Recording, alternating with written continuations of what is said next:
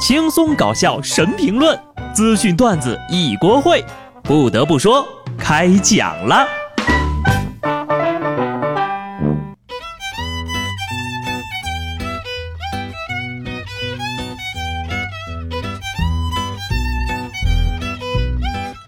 Hello，听众朋友们，大家好，这里是有趣的。不得不说，我是机智的小布。农历二零一九年的最后一天了，相信各位呢都已经写过了年终总结，总结之前的工作亮点，回望曾经的高光时刻。其实呀，在骗子这个行业，骗子们也是变着花样的疯狂冲业绩。他们有哪些奇葩操作，又有哪些特殊手段呢？今天呢，小布就带大家看看过去一年的奇葩骗局。很多人说，当你撒一个谎的时候呢，就要用十个谎来圆。但有的人呢，为了骗一个人，要用两百多个人来当助演。浙江杭州的徐先生加入了一个有二百五十五人的聊天群，看到群里啊别人以低价拍到玉石，这徐先生就坐不住了，最后花了七万多块买了五件假玉石首饰。警方在抓获这个团伙后发现呢，原来徐先生加入的拍卖组呢共有二百五十五人，但是呢，除了他个人以外。其他人全都是骗子，一个主演，其他都是群演，这七万块钱花的值啊！难道就是现实版的《楚门的世界》了呀？当然了，这大场面的群演也不是谁都能请来的，没有这个条件的时候，就只好一人分饰多角了。南京一女子呀，将自己包装成了白富美，编造自己是美国籍高官的女儿。通过社交软件呢寻找男性恋爱，在和对方交往的时候呀，他就准备了三部手机、四个微信号，一个人分饰自己、弟弟、爸爸、婶婶，给对方制造假象，骗取信任。赢得受害人的信任之后呢，就以高官父亲因为贪污受贿被抓了，需要打点等各种理由向受害人要钱。不得不说，如此戏精附体，奥斯卡都欠你一座小金人啊！很多时候呢，光靠演也是不够的，你必须发自内心的活成角色的样子。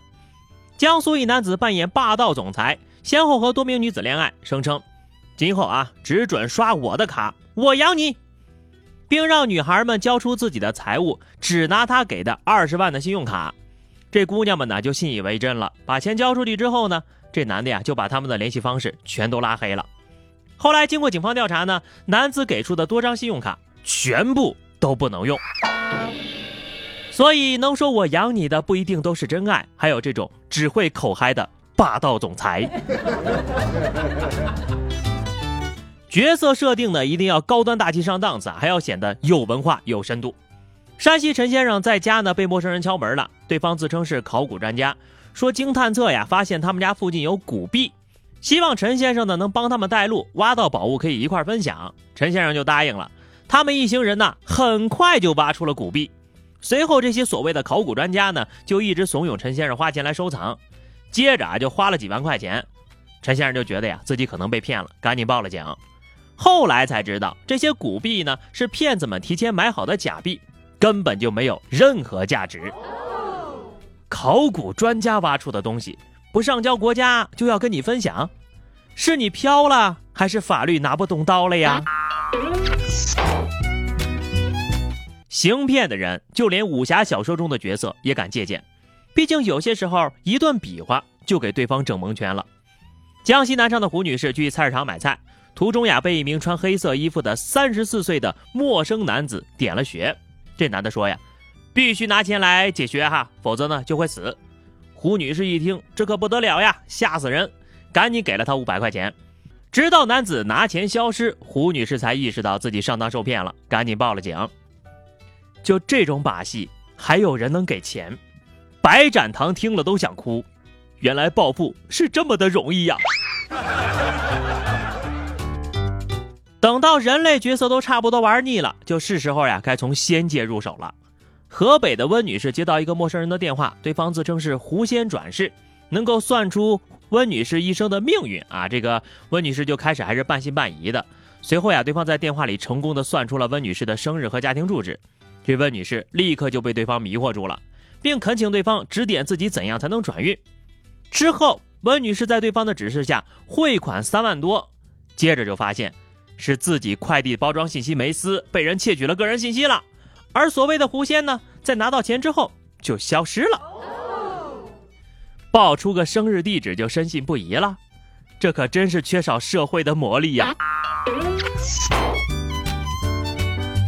为了受害者能够快速进入骗局，当然了，扮演亲属的成功性是最高的。浙江的谢先生在 QQ 上收到女儿的信息，声称学校需要七万块钱的补课费。谢先生说可以打电话细聊的时候呢，这姑娘呀就以在学校上课为由拒接语音电话。谢先生也没多想呀，在把钱打过去之后呀，对方就把谢先生给删除了。经警方调查，这个姑娘呀是假借身份的骗子。朋友们多的不说了啊，只有一句话。只要是拒接电话视频的，基本上就是诈骗没跑了。线上聊天重要的呀，就是时时刻刻保持警惕。角色扮演不流行的时候呢，就只能靠抛砖引玉来营业了。郑州的王先生在街头捡到了一个封着牛皮纸口袋的信封，信封里呢不仅有一张银行信用卡，还附带着取款密码。在这个 ATM 机上一查呀，这卡里还有三十多万的余额呢。王先生试着操作，却发现钱取不出来，就根据纸上的电话号码拨过去。有一个人自称是银行的工作人员，告诉王先生啊，你如果想要取这三十万，就先交五千块的滞纳金。都注意了啊，就这种套路呀，就跟那个 PUA 渣男宛如师出同门，先让你心动，再让你付出，等你现了身了，拍了屁股就走人了。有时候，为了能让骗局更无违和感，不会说话的配角呢，也会被强行拉来配戏。北京海淀的刘阿姨牵着绳遛狗呢，后面有一男的呀，就一直跟着，突然冲上来就说自己呢被刘阿姨的狗给咬伤了。这男的就说，要么给我五百块钱了事儿，要么呢就送我去医院打狂犬疫苗。刘阿姨看他身上有伤口呀，就赶紧用微信转了五百块钱。回家之后就觉得这事儿不对劲呢。报了警，看了监控才知道呀，是自己家的狗被碰瓷儿了。虽然它不是人，但你呀是真的狗，搁这儿欺负谁不会说话呢？为了防止自己第一时间被抓住，脑洞大开的呢还会找一些马仔来跑腿。南京的钱小姐在上班路上呢捡到一只信鸽，这信鸽腿上呀绑的竟然是一张兑奖券，刮开图层发现中了二等奖呀！奖金二十八万呐！